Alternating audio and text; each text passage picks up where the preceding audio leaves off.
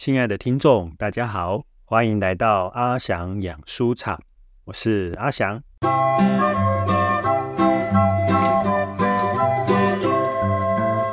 阿翔养书场是一个跟阅读有关的节目，我会试着聊聊家里养的几本书，跟大家分享阅读这些书的经验与收获。希望我跟这些书相处的故事，可以成为听众朋友们的帮助，让听众朋友也都可以在自己的家里好好的养书，成为养书的大户。很高兴阿翔养书场也来到了第五集，在这一集里，阿翔养书场有个新单元，单元名称就是这本书真厉害。在这个单元里，阿翔会挑选一本我很喜欢、爱不释手、觉得特别厉害的书籍，尽可能的跟大家分享我读了这本书后的心得与感想。介绍的书有的可能厚达七八百页，另有的可能不到两百页。但是不管是大书还是小书，我都会竭尽所能的把自己从中得到的启发介绍出来。节目长度会比一般的阿翔养书场要长，甚至可能分成两到三集播出，还请听众朋友多多包涵。这本书真厉害！这个单元要介绍的第一本书是华人新约学者张凯贤老师在二零二三年出版的好书。天启保罗，二零二三年陆陆续续读过不少书，凯贤老师的这本《天启保罗》绝对会是我在二零二三年所读过最有收获，也最让我眼界大开的一本。谈到教会是基督的身体，听众们会想到什么？熟悉圣经的基督徒大概都会很直接的反应，这是使徒保罗的教导，没有错。不管是罗马书十二章五节说我们许多人在基督里是一个身体，还是哥林多前书十二章二十七节你们是基督的身体，并且各自都是肢体，亦或是以波所书四章十二节为要装备圣徒做侍奉的工作。建立基督的身体，以及五章二十三节，基督是教会的头，他又是这身体的救主。上面这些经文在在都显示出，对保罗而言，教会就是基督的身体。也因为新约中的保罗如此斩钉截铁铁的认为，教会是基督的身体。对我这个从小在基督教家庭长大，学生时代也在学生团学生团契接受教导，毕业后甚至参与基督教文字工作长达二十多年的基督徒来说，教会是基督的身体，就跟一加一等于二，水会往低处流一样，有如铁一般的事实。人都需要呼吸，作为一个基督徒，也理当要知道。教会就是基督的身体，因为觉得教会是基督的身体，有如数学公式万有引力那样，是颠扑不破的真理。我从来没有想过这个观念是怎么来的。就算曾经闪过任何一丝这样的念头，只要打开圣经，看到保罗在那么多地方都提到这个想法。这样的念头也很快就消失。毕竟，这不是圣经白纸黑字写着的道理吗？我们既然相信圣经是神的话，保罗会这样写，一定是因为某一天祷告的时候，听到上帝亲口跟他说：“保罗啊，我跟你说，在我看来，教会就是我的身体，所以你要在写给罗马人教会、哥林多教会、以佛所教会的时候。”把这个观念好好告诉他们。换言之，教会是基督的身体，一定是来自耶稣被导对保罗的教导，可能是祷告时听到耶稣对他说话，或是又再次显现在保罗眼前，把这个观念告诉他。再不然，就是做梦时耶稣亲口跟他说的。就像我们上课的时候，从老师那里学到一加一等于二。既然最伟大的老师耶稣都如此认为，那还有什么好怀疑的？接受就是了。万万没有想到，是张凯贤老师的天启保罗，让我第一次开始意识到，上述那样的想法可能是错的。当了基督徒四十多年，若扣掉十二岁受洗前的那几年，至少也有三十多年的时间。我头一次会问我自己：谁有那个资格可以跟我说，他亲眼看到耶稣在祷告中告诉保罗，教会是基督的身体这个概念？更何况保罗自己也从没这样说。圣经又有哪个地方白纸黑字写着，保罗是从耶稣那里学到这观念的？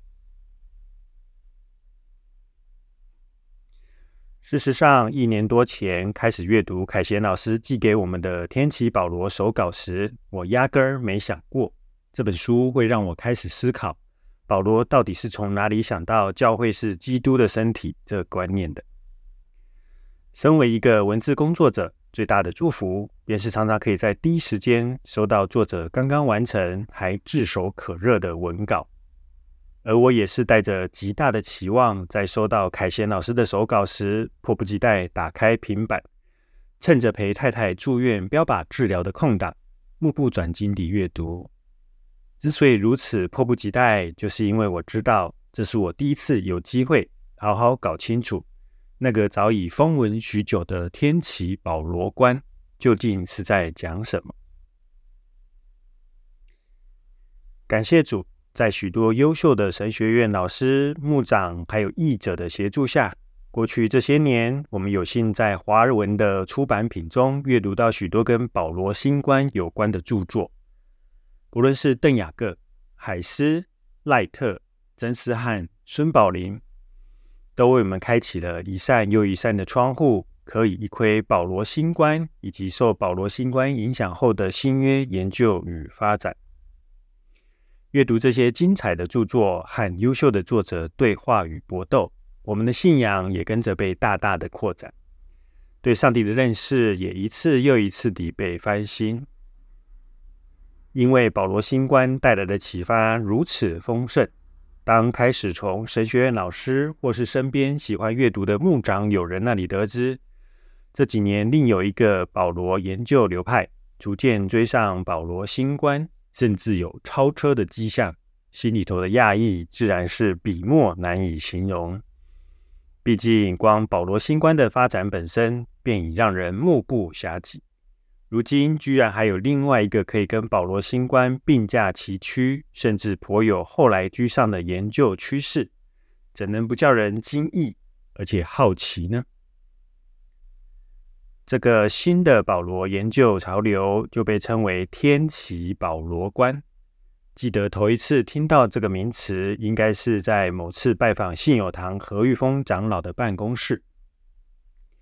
那一次的拜访获益良多，其中一个叫人惊喜的收获，就是得知保罗新官之外的天启保罗观这个发展。印象中，何长老起身走到他办公室那琳琅满目的书架旁。把 Douglas Campbell，也就是《天启保罗观》其中一位知名的作者的代表作《The Deliverance of God》搬出来，让我们过目。望着那厚达一千两百四十八页篇幅的大书，我和同工们是一则以喜，一则以忧。喜的是，感谢上帝，又有新的重要的新约研究发展可以引介给华文教会。忧的是，光是要出版赖特、海斯这些优秀的新约学者著作，就已耗尽出版社的力气。短时间内，应该只能望天启保罗观心叹的。然而，在人是不能，在神却不然，因为神凡事都能。还在烦恼何年何月才有机会开始把天启保罗观引进到华文的世界。童工就接到了凯贤老师的讯息，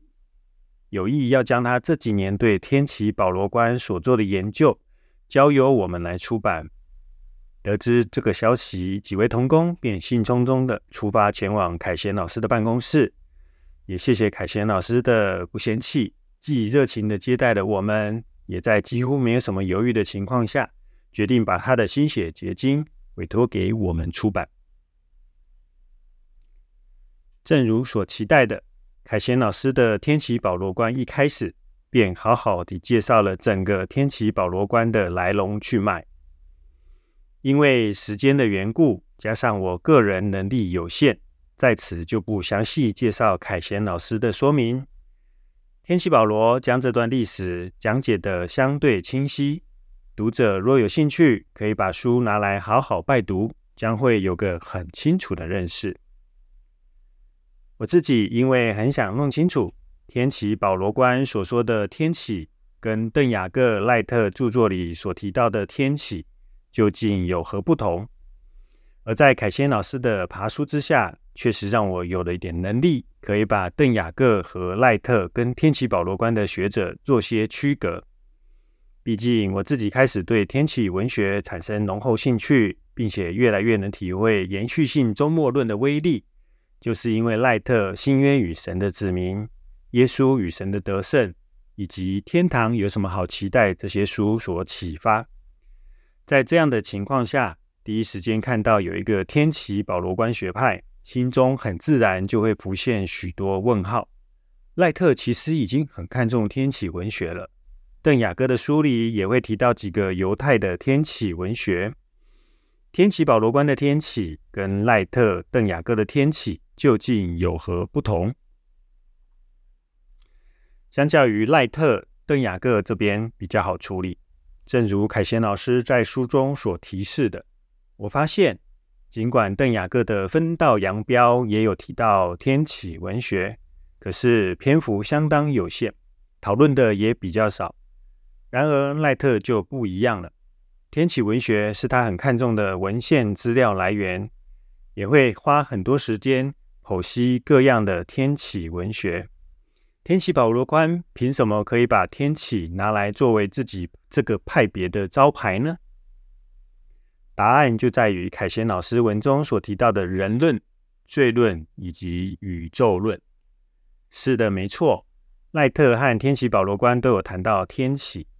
然而赖特对天启与天启文学的探讨还是比较停留在政治层面上。至于天启保罗观的天启，更是涵盖到了人论、罪论、宇宙论。或许可以这样比喻，虽然可能一定程度的不精准。天启文学就像是保罗那个时代的电影，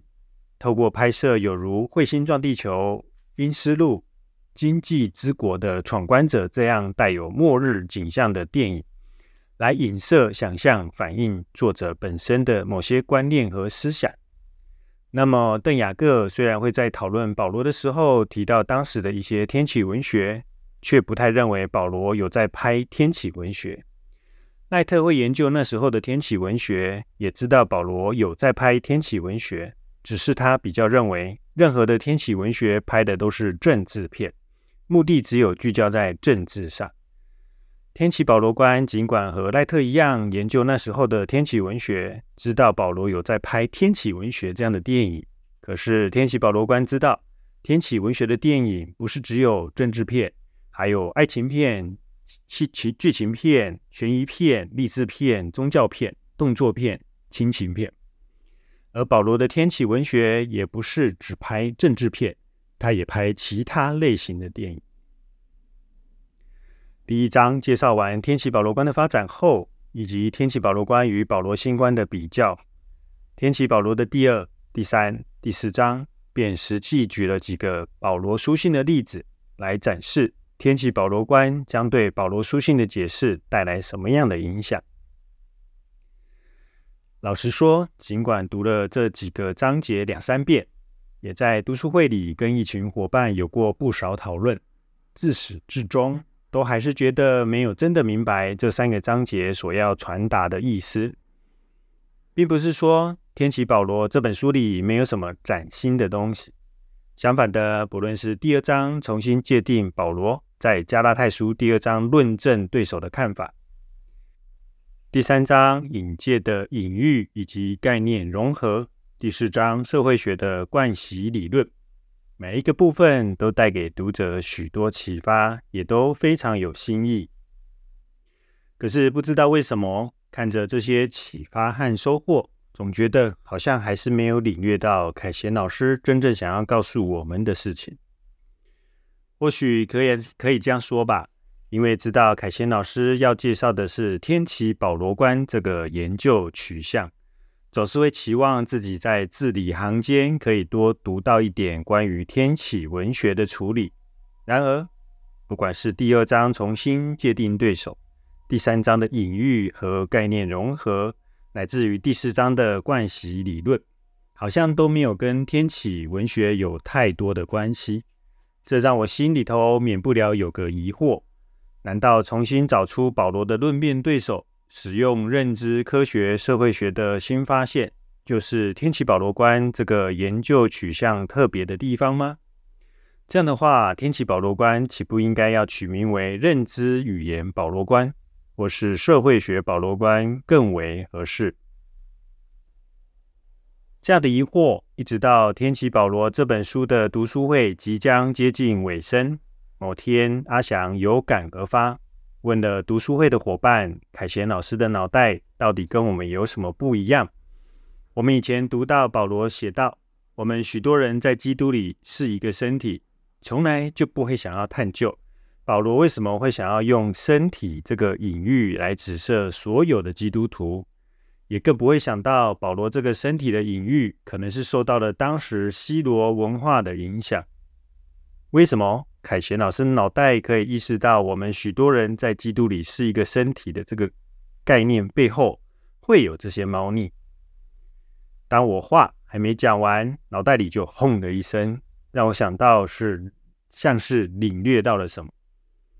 顿时讲不出话后面的话来。万万没有想到。我一直苦思天启保罗观为什么不该叫做认知语言保罗观、社会学保罗观的问题，就在我问出凯先老师脑袋究竟和我们有何不一样的同时，得到了解答。原来天启保罗观伟大的地方就在于他们都像凯先老师这样，带着非常强大的问题意识阅读保罗的书信，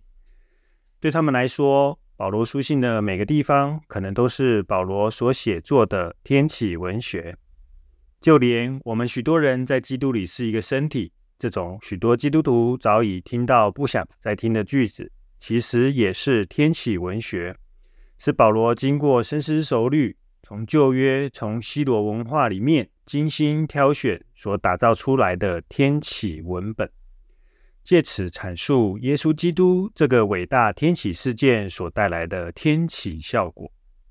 不管是第二章重新界定保罗的论证对手，第三章隐喻和概念融合，以及第四章社会学的惯习理论，都只是凯贤老师用来说明保罗构想出我们许多人在基督里是一个身体这个天启文学或隐或说隐喻的工具。如果继续沿用上面所用的电影比喻，在第一章介绍完天启保罗观，认为天启保罗会拍的不只是政治型的电影，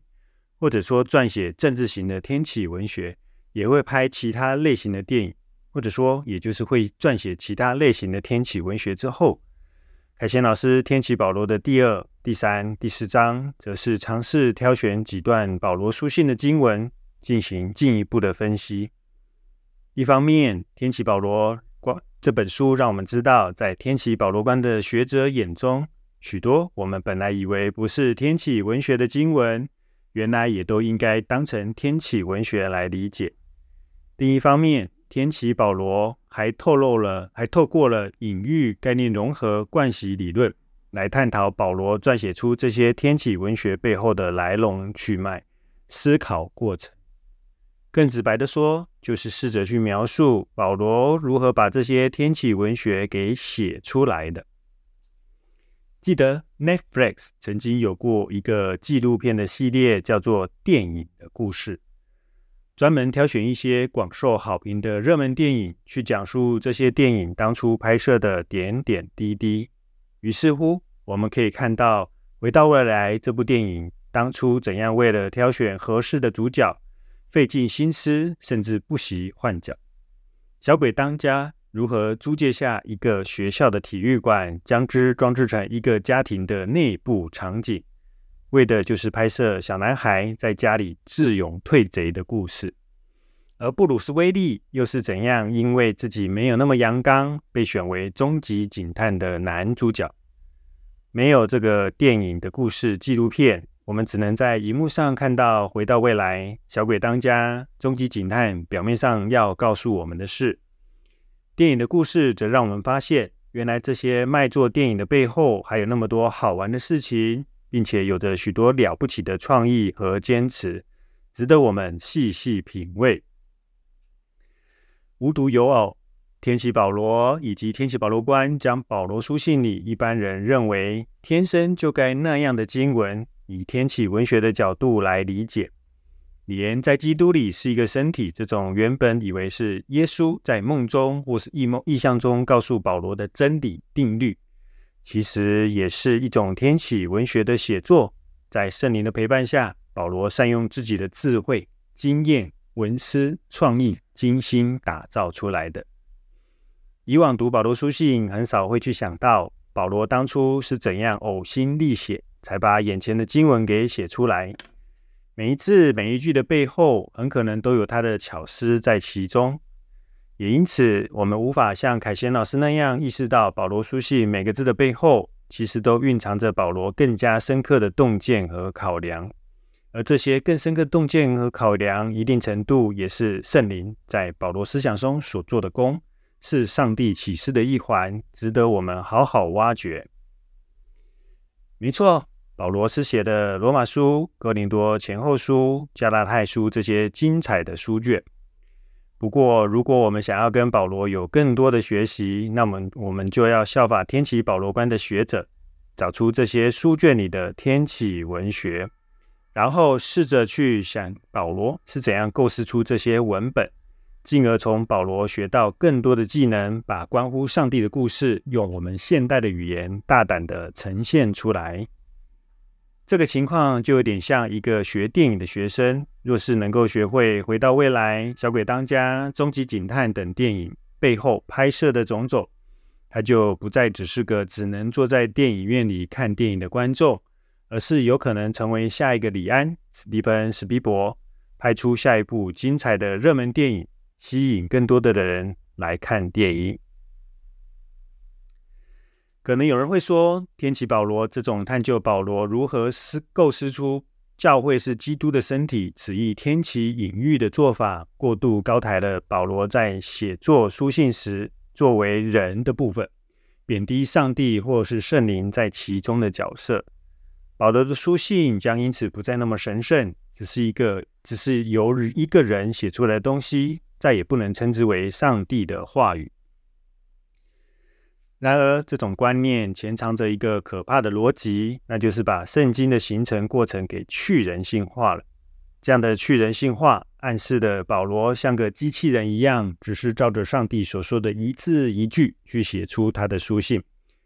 保罗与上帝之间的关系，乍看之下像是非常亲密，实质上这样的关系是非常浅薄的，缺乏足够的互动，